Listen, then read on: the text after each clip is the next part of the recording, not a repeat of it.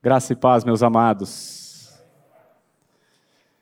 É motivo de muita alegria nós podemos chegar hoje, último culto do ano, depois de tudo que aconteceu no mundo, depois de tudo que aconteceu no nosso país, na nossa cidade, nós podemos estar aqui reunidos com a casa cheia para louvar e glorificar o nosso Senhor. Nós temos muito a agradecer ao Senhor, meus amados, por esse ano maravilhoso que Ele nos deu. Não obstante todas as circunstâncias, Ele sempre esteve conosco e Ele vai estar até a consumação do século. Louvado seja o nome do nosso Senhor. Ele tem feito maravilhas na nossa comunidade, não tem, irmãos? Graças a Deus por isso. Convido os irmãos a abrir a palavra de Deus na Epístola aos Hebreus, capítulo 8. Eu, eu vou fazer uma primeira leitura, meu irmão, tá? Pretendo estudar o capítulo inteiro com a igreja hoje, mas é um capítulo curto, pode ficar tranquilo, irmãos, vai dar tempo. São 13 versículos, tá? Um texto maravilhoso. Eu vou fazer uma primeira leitura e depois a gente volta meditando verso a verso nesse nessa porção tão preciosa das Escrituras. O que eu queria estimular os irmãos é que nesse momento da leitura da palavra, o irmão coloque toda a sua concentração na palavra de Deus. Porque essa é a única parte infalível de todo o sermão, meus amados. É, é a parte onde a gente ouve a própria palavra do Senhor. Não seja negligente com isso não é o entendimento da gramática aqui que nos vai, vai nos avivar, mas entender o que o texto está dizendo é o primeiro passo e é extremamente importante para cada um de nós. Então eu peço para que cada um de vocês dedique atenção a esse texto para depois a gente poder voltar meditando nele, combinado? A palavra de Deus diz assim em Hebreus capítulo 8, versos 1 a 13. Ora, o essencial das coisas que temos dito é que possuímos tal sumo sacerdote que se assentou à destra do trono da majestade nos céus, como ministro do santuário e do verdadeiro tabernáculo que o Senhor erigiu, não o homem. Pois todo sumo sacerdote é constituído para oferecer tanto dons como sacrifícios. Por isso, era necessário que também esse sumo sacerdote tivesse o que oferecer. Ora, se ele estivesse na terra, nem mesmo sacerdote seria, visto existirem aqueles que oferecem os dons segundo a lei, os quais ministram em figura e sombra das coisas celestes. Assim como foi Moisés divinamente instruído quando estava para construir o tabernáculo, pois diz ele: Vê que faças todas as coisas de acordo com o modelo que te foi mostrado no monte. Agora, com efeito, obteve Jesus ministério tanto mais excelente, quanto é ele também mediador de superior aliança, instituída com base em superiores promessas. Porque se aquela primeira aliança tivesse sido sem defeito, de maneira alguma estaria sendo buscado lugar para uma segunda.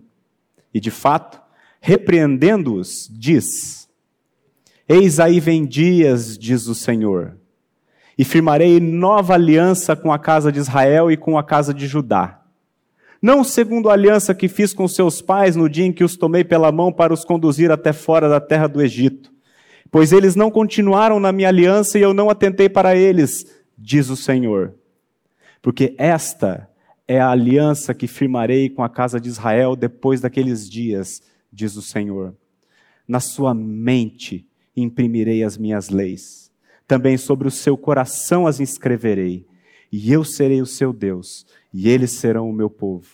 E não ensanará jamais cada um ao seu próximo, nem cada um ao seu irmão, dizendo: Conhece ao Senhor, porque todos me conhecerão, desde o menor deles até o maior. Pois para com as suas iniquidades usarei de misericórdia, e dos seus pecados jamais me lembrarei. Quando ele diz nova, torna antiquada a primeira. Ora, aquilo que se torna antiquado e envelhecido está prestes a desaparecer. Irmãos, nós estamos. O ano de 2021 está se tornando antiquado, está prestes a desaparecer. Mas não é sobre o novo ano que eu gostaria de falar com os irmãos, mas eu gostaria de tratar com os irmãos sobre a nova aliança.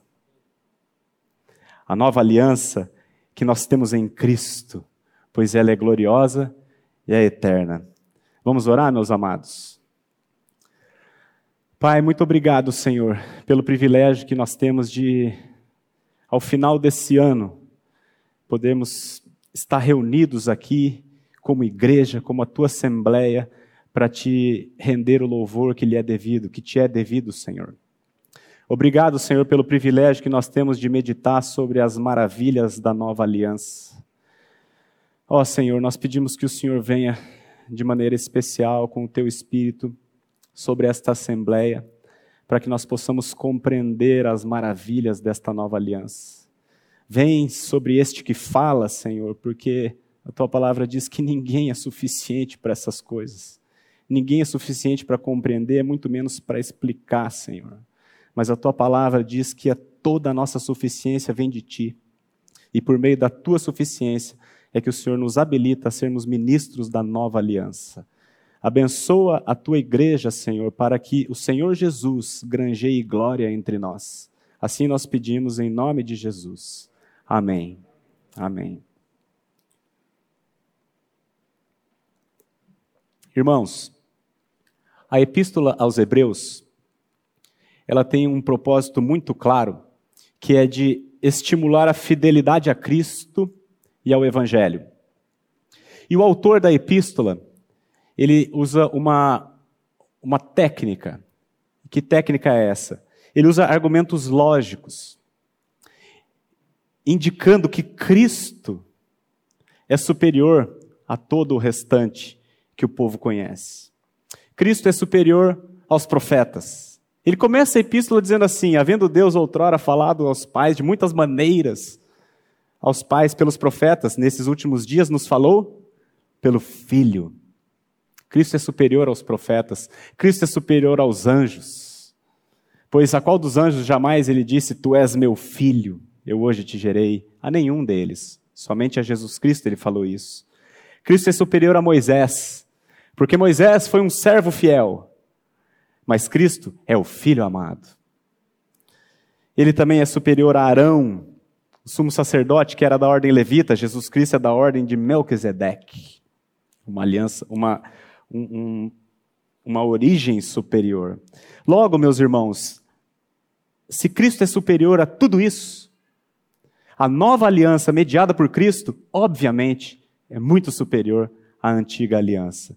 E o que nós vamos meditar, como nós já vimos rapidamente aqui nesse texto, esse, esse capítulo 8 de Hebreus, o que ele faz é justamente comparar as duas alianças, a nova com a antiga, mostrando a superioridade da nova aliança em relação à antiga.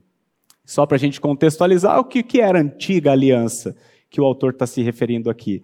É aquela aliança que Deus tinha feito com uma nação específica, a nação de Israel, cujo mediador dessa aliança era Moisés. E essa era a aliança da lei. Resumidamente, que aliança foi essa? O povo de Israel era escravo no Egito por séculos. Deus, de maneira graciosa, foi lá e tirou o povo do Egito, da escravidão, livrou o povo. Além de ter livrado o povo da escravidão, prometeu dar para o povo uma terra, a terra de Canaã, a terra que mana leite e mel. E aí ele deu a aliança da lei para o povo. Ele falou: ó, vocês façam isso, todas essas coisas aqui, que eu vou abençoar vocês de uma maneira que vocês não conseguem nem entender. Essa é a primeira aliança, a antiga aliança. A nova aliança, por sua vez, é a aliança que não foi mediada por Moisés, mas por Cristo.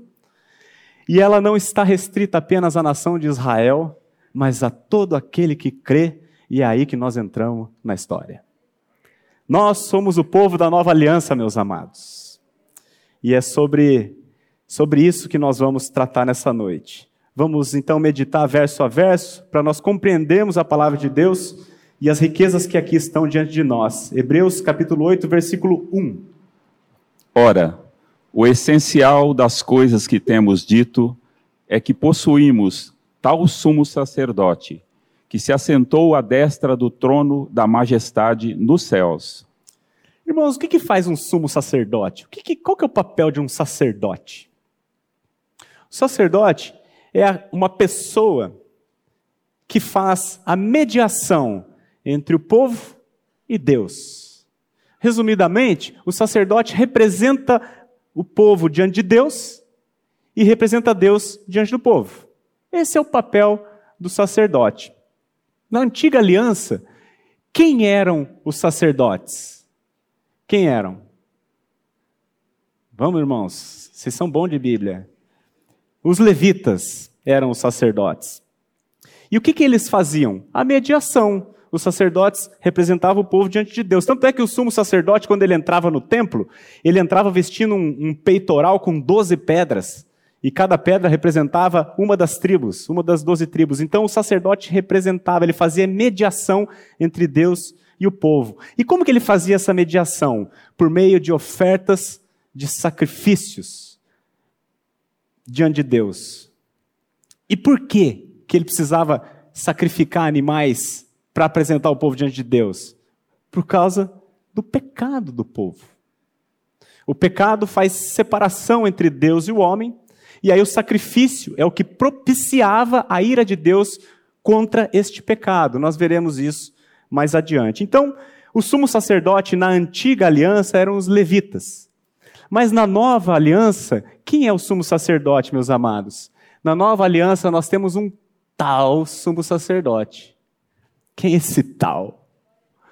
Um tal um sumo sacerdote. Um tal sumo sacerdote, meus amados, que que eu, em vez de eu explicar quem é esse sumo sacerdote, nós vamos, eu vou voltar um pouquinho para trás, porque aqui nós estamos no capítulo 8, versículo 1. Eu vou ler para vocês a partir do capítulo 7, versículo 23, até chegar no 8.1, e aí vocês vão entender o que é esse tal sumo sacerdote. Eu vou, vou ler aqui, Vanderlei, que eu vou fazer umas observações. A palavra de Deus diz assim: Ora, aqueles, aqui está se referindo aos levitas, os sacerdotes da antiga aliança. Aqueles, os levitas, são feitos sacerdotes em maior número. Por quê? porque são impedidos pela morte de continuar. Este, no entanto, porque continua para sempre, tem o seu sacerdócio imutável. Por isso, também pode fazer o quê? Salvar totalmente os que por ele se chegam a Deus, vivendo sempre para interceder por eles. Com efeito, nos convinha um sumo sacerdote como este, santo, inculpável, sem mácula, separado dos pecadores e feito mais alto que os céus, que não tem necessidade, como sumos sacerdotes, de oferecer todos os dias sacrifícios, primeiro por seus próprios pecados, depois pelos do povo, porque fez isto uma vez por todas, quando a si mesmo se ofereceu. Porque a lei, ou seja, a antiga aliança, constitui sumos sacerdotes a homens sujeitos à fraqueza. Mas a palavra do juramento, isto é, a nova aliança, que foi posterior à lei, constitui o filho perfeito para sempre. Aí, o que ele diz no 8.1? Ora, o essencial, o resumo das coisas que nós estamos falando aqui, é que nós temos um tal sumo sacerdote, meus amados esse é o nosso sumo sacerdote. Esse é o nosso mediador. Porquanto há um só Deus e um só mediador entre Deus e os homens, Jesus Cristo, o homem. Nós não precisamos do pastor, não precisamos do padre. Nosso sumo sacerdote é o Filho amado de Deus, que vive eternamente para interceder por nós. Ora, o essencial das coisas que temos dito é que possuímos tal sumo sacerdote que o quê? Se assentou à destra do trono da majestade nos céus. Amados, esse termo aqui, se assentou, chama atenção. Por quê? no tabernáculo de Moisés não tinha cadeira para o sacerdote sentar. O sacerdote nunca se sentava. Mas o nosso sumo sacerdote se assentou, sabe por quê? Porque ele terminou o serviço dele. Ele não tem mais o que fazer. Naquela cruz, ele gritou, seu Valdemar: está consumado. Tudo está feito. Está pronto. Por isso, amados, ele se assentou. Nós não vamos lá, mas na mesma carta aos Hebreus, o autor escreve assim: Ora, todo sacerdote se apresenta literalmente em pé, dia após dia, a exercer o serviço sagrado e a oferecer muitas vezes os mesmos sacrifícios que nunca jamais podem remover pecados. Jesus, porém, tendo oferecido para sempre um único sacrifício pelos pecados, assentou-se à destra de Deus. Nós temos um tal sumo sacerdote que se assentou porque o serviço dele está concluído, tetelestai. E ele está assentado, meus amados, não é numa cadeira ou no meio-fio ou no banquinho. Ele está sentado no trono porque ele é não apenas o sacerdote, mas ele é o nosso rei. O rei dos reis e o senhor dos senhores. Ele se assenta no trono. E quer saber de uma coisa, amados? Eu vou citar para vocês aqui uma frase que ele falou. O nosso Senhor, o nosso sumo sacerdote que está sentado no trono. Ele disse assim: Ao vencedor, dar-lhe-ei sentar-se comigo no meu trono assim como também eu venci e me sentei com meu Pai no seu trono. Oh, irmãos, nós estaremos sentados no trono do Pai. Se isso não encher o teu coração, eu não sei o que pode encher. Versículo 2. Então ele tá, nós temos esse sumo sacerdote que está sentado à destra do trono da majestade nas alturas. E como que ele está sentado? Versículo 2. Como ministro do santuário e do verdadeiro tabernáculo que o Senhor erigiu, não o homem. Ele está sentado lá como ministro do santuário e do verdadeiro tabernáculo. Tabernáculo este que o Senhor erigiu, não o homem. Eu quero aqui, irmãos, mostrar rapidamente como é que era o tabernáculo na antiga aliança se o irmão puder colocar a imagem do tabernáculo, o tabernáculo de Moisés, na antiga aliança. Olha só, aqui é, aconteceu depois que o povo saiu do Egito, aquela, aquela turma grande, estima-se que entre 2 milhões, no mínimo 2 milhões de pessoas, porque eram 600 mil homens de pé, fora as mulheres, fora os filhos, e era um monte de filho naquela época. Né? Então, pensa assim, pelo menos uma grande Curitiba saiu do Egito. Né? E aí ficou no deserto, e eles organizavam as tribos assim, né? E aí o tabernáculo era isso aqui, ó. O Senhor estipulou que se construísse isso aqui, para que aqui, nesse lugar, ele se encontrasse com o seu povo.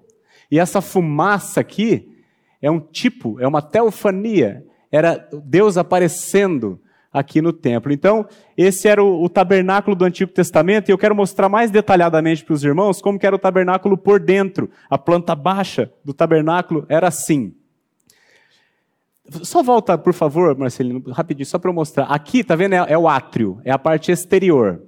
E aqui no tabernáculo tem uma divisão, um lugar chamado lugar santo e um lugar chamado Santo dos Santos, que a gente vai olhar lá dentro agora, então. Então aqui o pecador entrava trazendo a sua oferta, aqui o animal era sacrificado e, e, e queimado. Aí o sacerdote se lavava aqui e ele entrava, então esse era o átrio. O pecador só vinha até aqui. Aqui no lugar sagrado, o sacerdote entrava. Só ele podia entrar com o sangue do animal na mão. E aqui no lugar santíssimo, ou lugar, o santo dos santos, era onde aquela coluna de fumaça descia sobre a arca da aliança. Nesse lugar aqui, meus amados, tinha esse véu separando, e nesse lugar que tipificava a presença de Deus, somente o sumo sacerdote podia entrar uma vez por ano. Então, esse é o tabernáculo da antiga aliança. Só que eu quero ler um texto com os irmãos que está em Atos capítulo 7, 48 e 49. No tabernáculo, que era chamado santuário ou a casa de Deus. Né? Então veja o que a palavra de Deus diz em Atos 7, 48 e 49. Entretanto, não habita o Altíssimo em casas feitas por mãos humanas, como diz o profeta. O céu é o meu trono, e a terra o estrado dos meus pés. Que casa me edificareis? diz o Senhor. Ou qual é o lugar do meu repouso? Irmãos, Deus manda construir uma casa para ele, um tabernáculo, e fala assim: essa é a casa de Deus com o povo, é aqui que eu vou habitar. Mas a Bíblia diz que Deus não habita em casas feitas por mãos humanas. Não habita o Altíssimo em casas feitas por mãos humanas. Que casa vocês vão fazer para mim, diz o Senhor? Qual é o lugar do meu repouso? O tabernáculo de Moisés, amados, é uma figura, é uma parábola das realidades espirituais. Por que, que Jesus falava por parábolas? Até o livro do pastor Glenn, as parábolas de Jesus. Por que Jesus ensinava por parábolas? Porque ele traduzia realidades espirituais que nós, nossa cabeça não conseguia compreender, então ele traduzia usando linguagem do dia a dia, figuras do dia a dia, para que a gente pudesse compreender as realidades espirituais. O mesmo acontece com o tabernáculo. O tabernáculo é uma tradução do que Deus pretende para conosco. O que, que, o que, que o tabernáculo traduz, meus amados? Duas coisas. Ele traduz, ele nos diz o desejo que Deus tem de manter relacionamento com o seu povo. E ele mostra, meus amados, como o pecado se interpõe entre nós e Deus. De modo que para ter relação com Deus, precisava um animal ser sacrificado.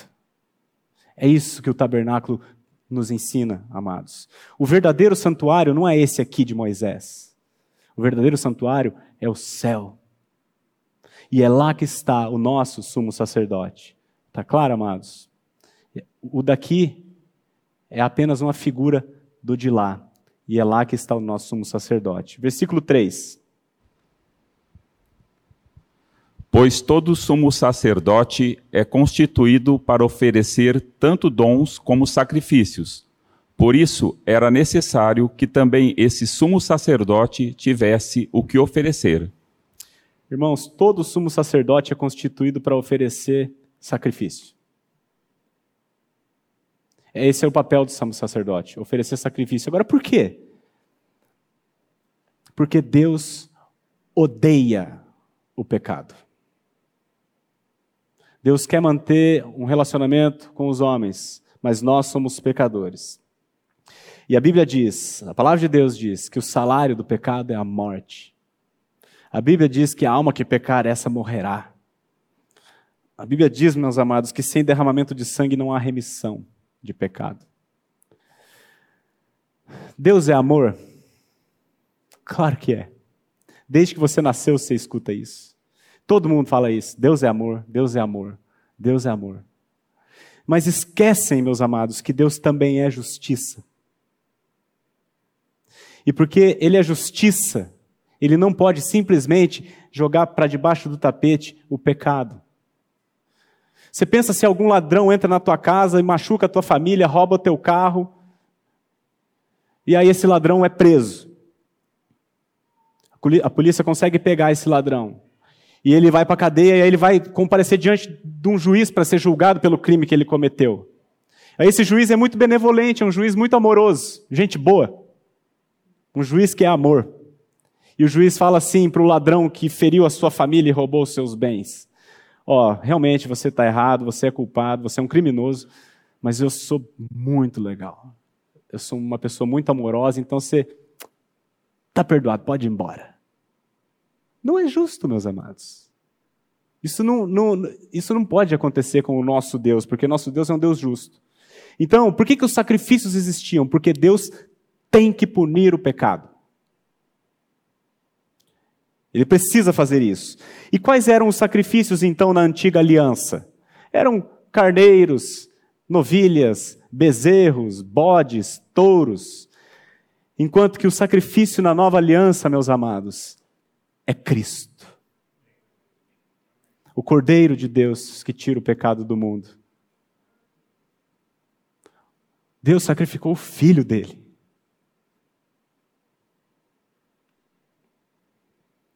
Eu recebi no grupo, acho que o Pedro mandou, uma frase do John Piper, que diz assim: Se Deus não fosse justo, não haveria exigência para o sofrimento e a morte de seu filho. E se Deus não fosse amoroso, não haveria disposição do filho de sofrer e morrer.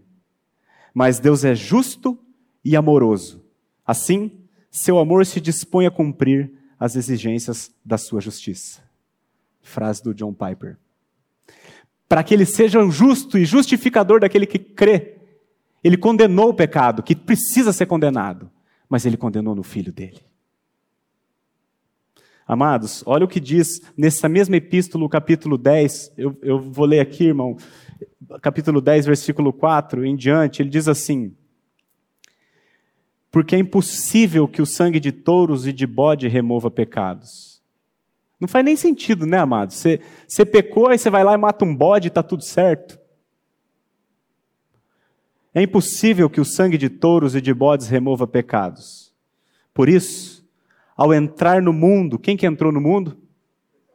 O Filho, o nosso sumo sacerdote. Por isso, ao entrar no mundo, o Filho diz ao Pai: Sacrifício e oferta não quiseste, antes um corpo me formaste. Não te deleitaste com holocaustos e ofertas pelo pecado. Então eu disse: Eis aqui estou. No rolo do livro está escrito a meu respeito para fazer, ó Deus, a tua vontade. E nesse mesmo capítulo, versículo 10, diz assim: nessa vontade, nessa vontade do Pai, meus amados, é que nós temos sido santificados, isto é, salvos. Mediante o quê? A oferta do corpo de Jesus Cristo, uma vez por todas. É impossível, meus amados, que o sangue de touros e bodes remova pecados dos seres humanos. Por isso, nosso sumo sacerdote assumiu um corpo humano para levar a culpa dos homens. Lucas 22, 19 e 20. E tomando um pão, tendo dado graças, o partiu e lhes deu, dizendo: Isto é o meu corpo oferecido por vós. Fazei isto em memória de mim.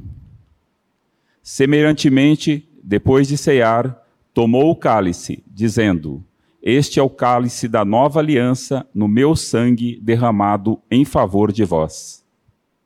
Isso aqui, meus amados, foi a última Páscoa. Foi a última vez que um cordeiro precisou ser morto. Jesus Cristo é a nossa Páscoa. Esse é o meu corpo oferecido por vós. Ele falou isso na última ceia, antes de ir para a cruz. Esse é o meu corpo oferecido por vós. Fazei isso em memória de mim. Depois ele tomou o cálice e disse: Esse é o cálice do quê? Da nova aliança, no meu sangue, derramado por vós. É por isso, meus amados, que nós, os cristãos, não celebramos a Páscoa como os judeus, nós celebramos a ceia do Senhor. Nós lembramos que Ele foi o nosso Cordeiro Pascal. Ele foi a última oferta pelo, pelos nossos pecados, última e suficiente oferta pelos nossos pecados. Versículo 4. Ora, se ele estivesse na terra, nem mesmo sacerdote seria, visto existirem aqueles que oferecem os dons segundo a lei. Irmãos, se ele tivesse na terra, nem mesmo sacerdote Jesus poderia ser. Visto existirem aqueles que oferecem os dons segundo a lei, quem são? Os levitas. Então, ele nem mesmo podia ser sumo sacerdote se ele tivesse aqui na terra, porque já tinha os levitas que faziam isso. E ele, não sendo levita, ele não tinha o direito de oferecer sacrifício no templo. Então ele ofereceu o sacrifício fora do templo, no Gólgota. Ele ofereceu o sacrifício num lugar popularmente conhecido como o lugar da caveira. O nosso sacerdote, a ordem sacerdotal de Jesus, ela é superior, meus amados. Ela é real, de origem real, e ela é eterna a ordem do nosso sumo sacerdote é segundo a ordem de Melquisedeque. Que nós não vamos entrar aqui hoje, mas está lá em Gênesis 14. Quem é esse Melquisedeque? A Bíblia diz que é um que não tem pai, nem mãe, nem, nem genealogia, não teve princípio de dias e nem fim de existência. Essa é a ordem sacerdotal de Jesus Cristo. Esse Melquisedeque era o rei de Salém e ele era o sacerdote do Deus Altíssimo. O nosso sumo sacerdote, ele é rei e sacerdote. Nosso sumo sacerdote é do céu, para resumir. Não é um levita, ele é do céu. E os levitas, versículo 5. Os quais ministram em figura e em sombra das coisas celestes, assim como foi Moisés divinamente instruído, quando estava para construir o tabernáculo. Pois diz ele: vê que faças todas as coisas de acordo com o modelo que te foi mostrado no monte. Os levitas, meus irmãos, como nós já vimos então, eles ministravam em figura e sombra das coisas celestes. A figura é uma parábola, nós já entendemos aqui, eles eram uma sombra. Quando você olha uma sombra daquele piano, a sombra nada é, meus amados. O que é a sombra? Nada. A sombra aponta para a realidade. E os, os ministros levitas, eles apontavam para a realidade que havia de vir, e essa é realidade é Cristo. Versículo 6 e 7. Pode ler o 7 também, Vanderlei. Agora, com efeito, obteve Jesus ministério tanto mais excelente, quanto é ele também mediador de superior aliança instituída com base em superiores promessas. Porque se aquela primeira aliança tivesse sido, tivesse sido sem defeito, de maneira alguma estaria sendo buscado lugar para uma segunda. Irmãos, por que motivo se buscou lugar para uma nova aliança? Porque a primeira tinha defeito. A Bíblia está dizendo aqui, mas qual que é o defeito da primeira aliança? Pensa bem, amados.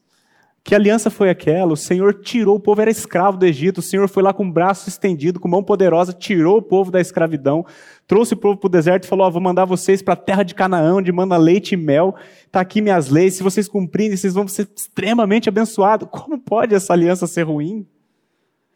Não é qualquer um que está fazendo aliança, é o próprio Deus Todo-Poderoso. Aonde está o defeito dessa aliança, meus amados? Essa, aliança é maravilhosa.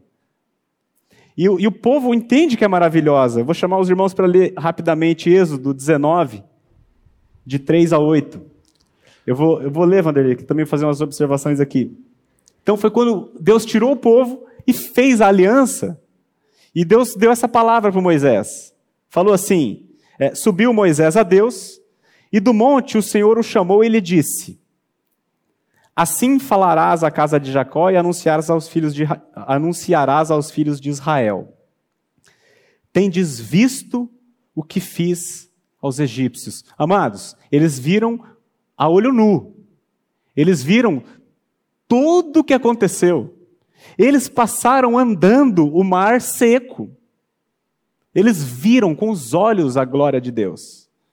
Então Deus está dizendo: chama o povo e diz assim, Moisés, para eles: Tendes visto o que fiz aos egípcios, como vos levei sobre asas de águia e vos cheguei a mim.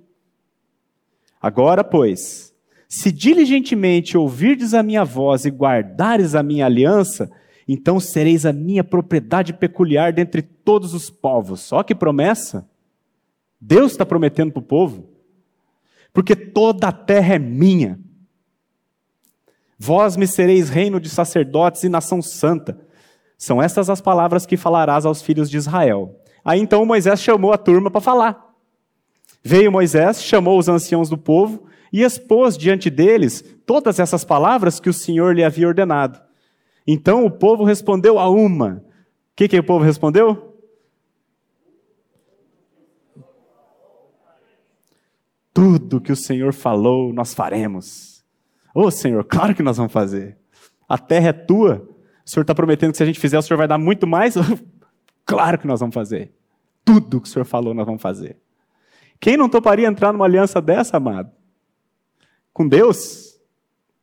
Então qual o defeito da aliança? Qual o defeito da aliança? O defeito da aliança somos nós. Deuteronômio 5, 28 e 29. A resposta de Deus à posição do povo. Ouvindo, pois, o Senhor as vossas palavras, quando me faláveis a mim, o Senhor me disse: eu ouvi as palavras deste povo, as quais te disseram: em tudo falaram eles bem. 29. Quem dera que eles tivessem tal coração, que me temessem e guardassem em todo o tempo todos os meus mandamentos, para que bem lhes fosse a eles e a seus filhos para sempre. Em tudo falaram muito bem. Quem dera tivesse coração para obedecer. Falar é uma coisa, amado. Obedecer é outra completamente diferente. Nesses tempos eu estava lendo a Gênesis para os meus filhos em casa num sábado de manhã.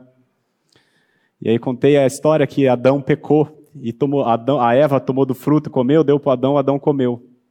Contei a história, a tragédia que foi. Aí o Caio falou assim: Ah, mas esse Adão é um tonto mesmo. Eu não ia ter comido isso aí. Eu com certeza não ia comer. Isso era sábado de manhã. Aí nós fomos buscar uma feijoada no restaurante para comer em casa, né? E aí eu fui com os meninos. Cheguei lá no restaurante, pedi, fiz a pedido, né? O garçom foi lá, foi buscar a feijoada. Enquanto a gente esperava na mesa, tinha aquele negocinho de chamar garçom, sabe? Aquele que você aperta, sabe? Que chama o garçom no restaurante. Aí o Caio falou assim: O que, que é isso aqui, papai? Eu falei: ah, Isso aqui, se apertar, você chama, faz o barulhinho e chama o garçom. Posso apertar, papai? Não, não pode, papai já pediu. Não posso apertar, papai? Não vai deixar eu apertar, papai? E ficou, velho, ficou, ficou. Aí eu falei para ele: Você tá vendo? Você não conseguiu ficar sem apertar o botãozinho, meu filho. O mero assentimento intelectual da lei, amados, não produz nada no homem. O povo disse: tudo o que o Senhor falou, nós vamos fazer. Deixa comigo. Quem dera fosse assim. Amados, qual é o problema da antiga aliança? O problema não está nos seus termos. A lei é boa. O mandamento é santo, justo e bom. A lei é perfeita. É a lei de Deus. O problema está na contrapartida dos homens, que não têm aptidão para obedecer. Nós somos, por natureza, desobedientes. Por natureza, nós somos autônomos. Eu quero fazer do meu jeito. Esse é o problema. A lei, meus amados, não é o problema, o problema somos nós. A falha da antiga aliança é que ela apenas mostrava o nosso defeito, mas não nos corrigia. Quem aqui trabalha com construção civil sabe o que é um prumo. Um prumo é uma cordinha que você amarra um peso na ponta e aí ela sempre vai ficar 90 graus com relação ao chão. Você usa aquele prumo, por exemplo, para ver se a parede está reta. Você encosta do lado do muro, vê se o muro está reto. Se o muro estiver torto, o prumo vai mostrar, mas o prumo não vai consertar o muro. Da mesma forma, quando você entra numa casa que está empoeirada, está escuro, está de noite, mas amanheceu o dia e você abre uma frestinha da janela, entra aquela luz e mostra o quão empoeirado está aquele ambiente. Mas a luz só mostra, ela não limpa. A mesma coisa é você acordar de manhã e olhar para o espelho e ver que você está tudo bagunçado. O espelho só vai mostrar que você está descabelada, mas o espelho não vai te pentear. Assim é a lei do Senhor. ela mostra quão descabelado nós estamos diante do Senhor. Ela mostra o quão inadequados nós estamos diante de Deus, mas a lei jamais aperfeiçoou coisa nenhuma.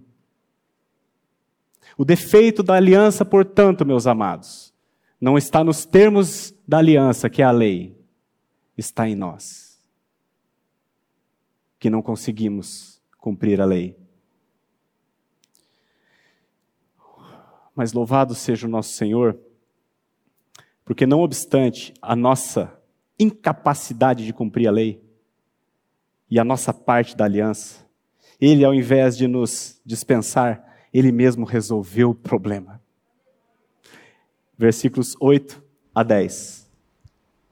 E de fato, repreendendo-os, diz: Eis aí vem dias, diz o Senhor, e firmarei nova aliança com a casa de Israel e com a casa de Judá não segundo a aliança que fiz com seus pais, no dia em que os tomei pela mão para os conduzir até fora da terra do Egito, pois eles não continuaram na minha aliança, e eu não atentei para eles, diz o Senhor.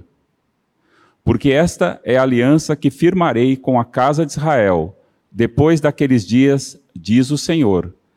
Na sua mente imprimirei as minhas leis, também sobre o seu coração as inscreverei, e eu serei o seu Deus, e eles serão o meu povo. Esse é, sabe o que, meus amados? O Evangelho de Jesus Cristo.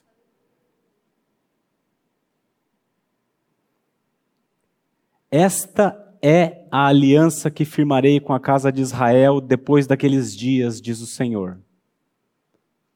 Na sua mente lhes imprimirei as minhas leis. Também no seu coração as inscreverei.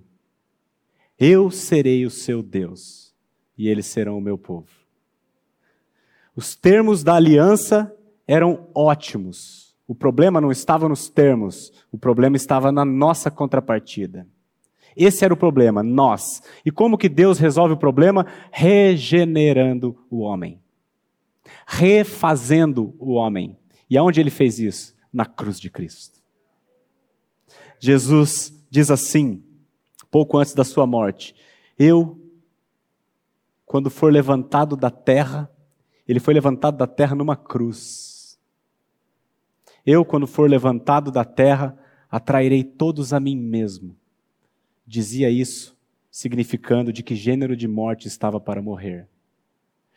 Ele, quando foi levantado da terra, meus amados, por causa do nosso pecado, para morrer a nossa morte, ele nos incluiu nele. E nós morremos juntamente com ele. E quando Deus o ressuscitou dentre os mortos pela sua glória, nós também estávamos juntamente com Cristo e nós fomos ressuscitados com ele em novidade de vida. Essa é uma verdade que a mente não pode compreender, mas é a, a mais gloriosa verdade espiritual da face da terra. É ali na cruz de Cristo que Deus refaz o homem que se havia extraviado. Romanos 6 diz assim: não vamos lá, eu só vou citar para vocês. Ou porventura ignorais. Tem, tem, o texto aí, irmão? Romanos 6, de 3 a 6. Ou porventura ignorais que todos nós, que fomos batizados em Cristo Jesus, fomos batizados na sua morte? Batismo aqui, amado, só uma observação. Não é esse batismo que a gente vê aqui, não. Nós fomos batizados em Cristo. A palavra batizar, vou fazer aqui, os irmãos já conhecem a ilustração, mas vou fazer de novo. A palavra batizar significa imersão, ser colocado em. Esta aliança será batizada nesse copo. Porventura ignorais que todos nós, quantos fomos batizados em Cristo Jesus, fomos batizados na sua morte? É o que a Bíblia está dizendo. Nós fomos colocados em Cristo quando ele morreu na cruz. Versículo 4. Fomos, pois, sepultados com ele na morte pelo batismo para que, como Cristo foi ressuscitado dentre os mortos pela glória do Pai, assim também andemos nós em novidade de vida. Fomos, pois, sepultados com ele na morte. Entenda isso, irmão. Pelo batismo. Para quê? Toda vez que tem um para quê na Bíblia, você tem que parar. Para quê?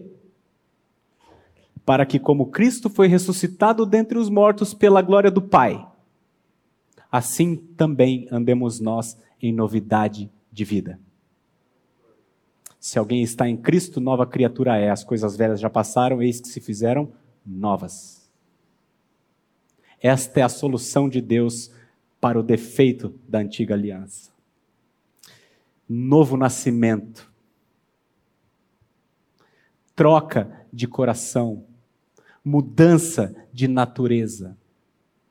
A antiga aliança, meus amados, era composta de uma lei exterior que estava escrita em tábuas de pedra. Na nova aliança, a lei é interior, gravada no coração.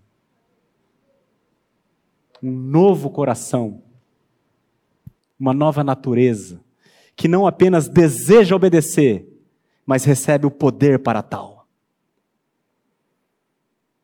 O problema da antiga aliança, como o Senhor disse, quem dera tivessem tal coração.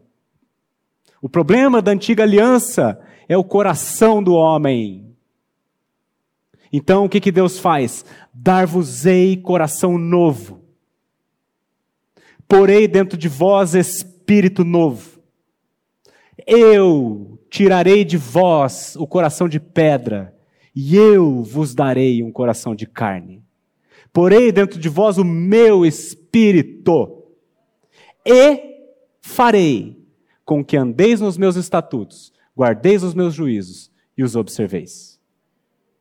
A nova aliança é uma aliança que Deus estabelece soberanamente e de maneira poderosa com todos aqueles que Ele escolheu.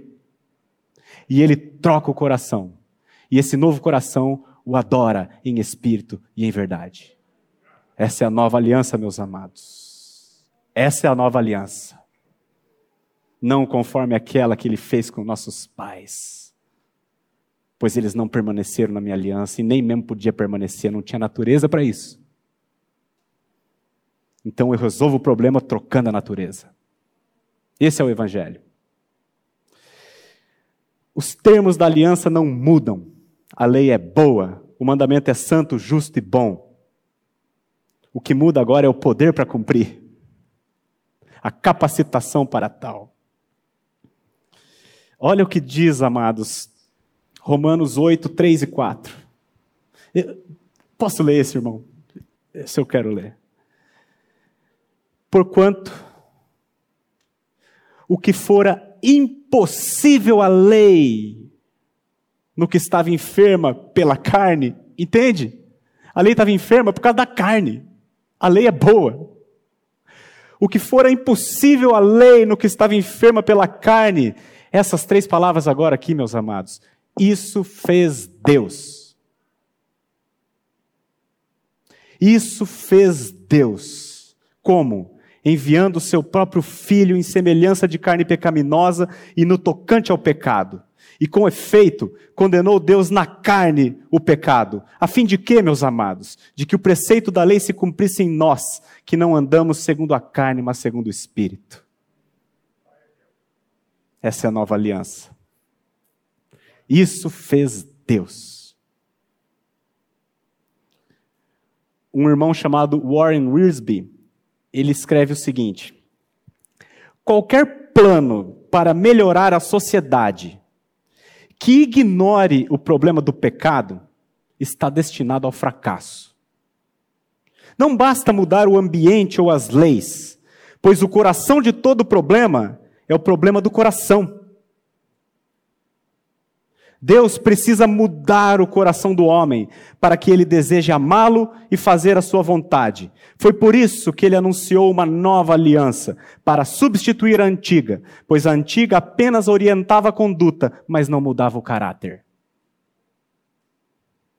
O novo nascimento muda o caráter. muda a essência do ser humano, traz um morto à vida, e pela primeira vez, Esse homem adora a Deus em espírito e em verdade. Antes disso, morto em delitos e pecados.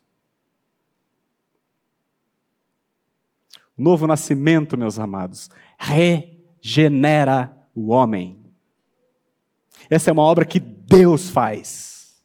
As igrejas têm pregado por aí que você se regenera. Eu preciso me regenerar, eu preciso parar de, de beber, parar de fumar e parar de jogar baralho e vou, e vou na igreja dar o dízimo. Mudar meu comportamento para agradar a Deus. Amado, é Deus que regenera o homem. E ele o faz por meio da sua palavra, mediante a revelação do Espírito Santo.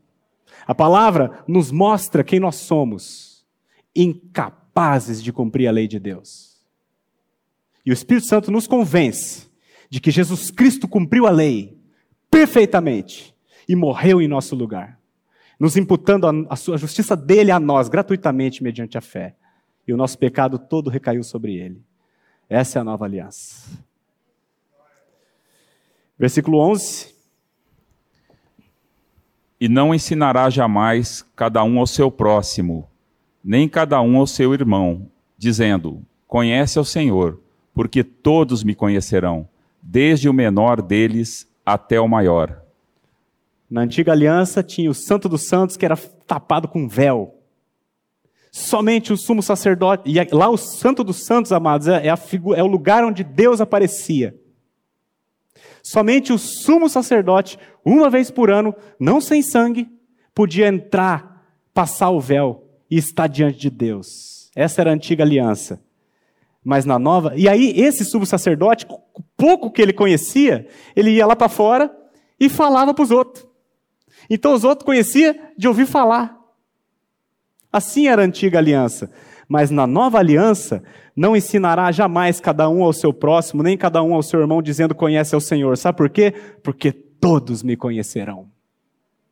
Todos terão acesso ao Santo dos Santos. Todos. Desde o menor até o maior. Jesus, dando um grande brado, expirou, e o véu do santuário rasgou-se em duas partes, de alto a baixo de alto a baixo, porque foi Deus que rasgou. Quando Jesus expirou, está consumado, o véu se rasgou de alto a baixo. E todo aquele que crê tem acesso direto à presença do Pai. Porquanto há um só Deus e um só mediador entre Deus e os homens, Jesus Cristo, o homem, o nosso sumo sacerdote, o sacerdote da nova aliança. Por ele, ambos temos acesso ao Pai em um espírito. Assim, já não sois estrangeiros e peregrinos, mas concidadãos dos santos e sois da família de Deus. Versículo 12. Pois, para com as suas iniquidades, usarei de misericórdia, e dos seus pecados jamais me lembrarei. a nova aliança tem dois grandes fundamentos: a regeneração do homem, né? a troca do coração, a mudança de natureza. A regeneração do homem, esse é um primeiro pilar da nova aliança. E o segundo, o perdão absoluto de pecados. Todos os pecados estão perdoados para aquele que crê. Os pecados que eu cometi no passado, os que eu cometi hoje, que foram muitos, e os que eu vou cometer até o último dia da minha vida. Porque Jesus Cristo é poderoso e suficiente. O sangue dele, cada gota do sangue dele, é suficiente para remir todos os pecados de todo o seu povo, em toda a história. A lei, meus amados, ela não trazia perdão de pecado. Ela apenas trazia recordação deles. A gente já viu. Não havia remissão porque é impossível que o sangue de touros e de bodes remova pecados. Por isso, os sacrifícios eram repetidos dia após dia e não havia alívio de consciência. Jesus, porém, tendo oferecido para sempre um único sacrifício, pelos pecados, assentou-se à destra de Deus. E por isso, Deus diz dos seus pecados: jamais me lembrarei.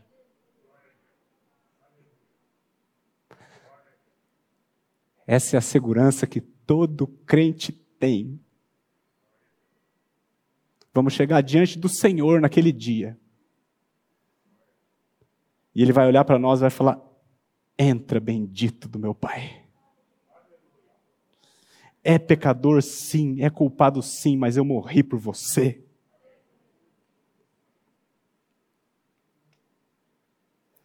Mas o onisciente não se lembra dos nossos pecados?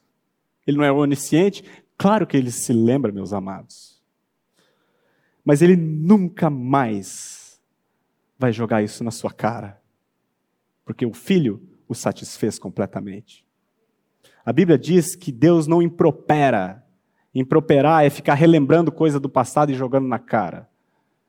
Geralmente cônjuge faz isso muito bem, né? Lembra de 20 anos atrás, lembra aquele dia? Deus não faz isso. Dos nossos pecados, ele jamais se lembra. Isso é possível, meus amados, segundo Warren Wiersbe também, isso é possível somente por causa da cruz. Pois lá, Deus tratou seu filho como se de fato ele tivesse pecado. O irmão Matthew Henry diz assim: o pecado não perdoado impede a misericórdia e atrai o julgamento. Mas o perdão do pecado exclui o julgamento e abre uma ampla porta para todas as bênçãos espirituais. Perdão absoluto de pecados tem aquele que crê no Senhor Jesus. Para fechar, versículo 13. Quando ele diz nova, torna antiquada a primeira. Ora, aquilo que se torna antiquado e envelhecido está prestes a desaparecer. A antiga aliança, meus irmãos, era apenas uma figura e sombra das realidades celestiais. Uma lanterna tem muita utilidade durante a noite, mas em vindo o sol do meio-dia, a lanterna não serve para mais nada. E a antiga aliança, de fato, apontava para a realidade da vinda de Cristo. E quando ele veio, no, depois, logo depois, no ano 70, o próprio Deus destruiu o templo utilizando o imperador Tito do Império Romano e nunca mais se ofereceu sacrifício porque o sacrifício de Jesus Cristo é o último e o único necessário. Então, meus amados, o que, que nós vimos nesse texto tão glorioso, tão maravilhoso? Nós vimos que a nova aliança é gloriosa e é muito superior à antiga. Por quê? Porque a antiga tinha dois defeitos. O primeiro, o homem era incapaz de obedecer. E segundo, ela não trazia perdão de pecados, apenas memória deles. Não tinha alívio de consciência. Então o que, que Deus fez na nova aliança? Resolve o primeiro problema, regenerando o homem. E resolve o segundo problema, perdoando totalmente, 100% de todos os seus pecados até o final dos séculos. Essa é a nova aliança. E a Bíblia diz que se alguém está em Cristo, a Bíblia não diz assim, se alguém está na igreja se alguém está na igreja batista, se alguém está na igreja católica, se alguém sabe a Bíblia. Não. Se alguém está em Cristo, nova criatura é. Nova criatura, amados. Foi criado novamente. Foi feito de novo por Deus. As coisas velhas já passaram, e eis que tudo se fez novo. Cristo é o mediador da nova aliança. E há só um mediador entre Deus e os homens. Esse mediador não é o pastor, não é o pregador, não é o padre. É o nosso sumo sacerdote que está sentado à destra da majestade nos céus. Ele é o sumo sacerdote, ele é o sacrifício, ele ministra no verdadeiro santuário que é o céu. Ele está sentado porque sua obra está concluída. E o trono que ele está sentado é um trono, não é um banquinho, porque ele é o Rei dos Reis e o Senhor dos Senhores. Você faz parte da nova aliança, meu amado? Louvado seja Deus pela sua vida e pela vida do Senhor.